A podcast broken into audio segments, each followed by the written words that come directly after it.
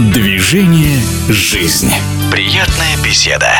На последнем чемпионате Европы во Франции российская команда не смогла выйти из группы. При неплохом подборе игроков прошло 5 лет. Какой сейчас запас прочности у сборной России? В эфире радиодвижения популярный певец, композитор и автор песен Юрий Лоза.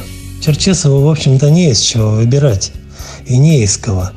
Игроки, которые в его распоряжении, они, в общем-то, не блистали в нашем чемпионате, особенно в финальной его части. Те легионеры, которые придут, а их очень мало, ну, только Головин, пожалуй, соответствует европейскому уровню. Миранчук, ну, не знаю, в основном на скамейке, а Черышев в основном болеет.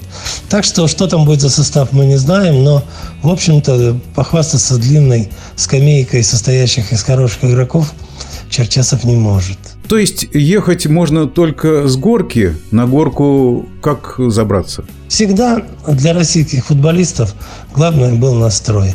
С настроем у них есть какие-то шансы. Если они попытаются прыгнуть выше головы и сыграть на пределе своих возможностей, то, в принципе, можно бороться со всеми.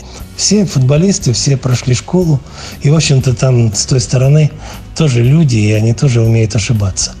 Поэтому, конечно же, главное это настрой, это главное физическая форма и пахать, пахать и пахать. Какой же сухой остаток? Против бельгийцев у нас шансов, скорее всего, нет. Мы с ними никогда хорошо не играли, и, в общем-то, все специалисты сходятся во мнении, что пока тягаться нам с ними рановато, что ли.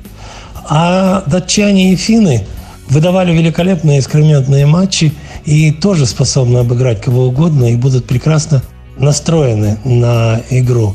Против нас не выйдут команды, которые допускают проигрыш сборной России. То есть вот все они собираются нас побеждать. И финны, и датчане, в общем-то, рады были вот этому жребию. И поэтому говорить о том, что нам надо занимать какое-то первое место, это, конечно, смешно. Будем надеяться, что кого-то из этих ребят, из финнов или из датчан нашим удастся обыграть. Но это будет архисложно при сегодняшнем составе команды. Тем не менее, будем желать нашим удачи. Пока. Популярный певец, композитор и автор песен Юрий Лоза был в эфире радиодвижения.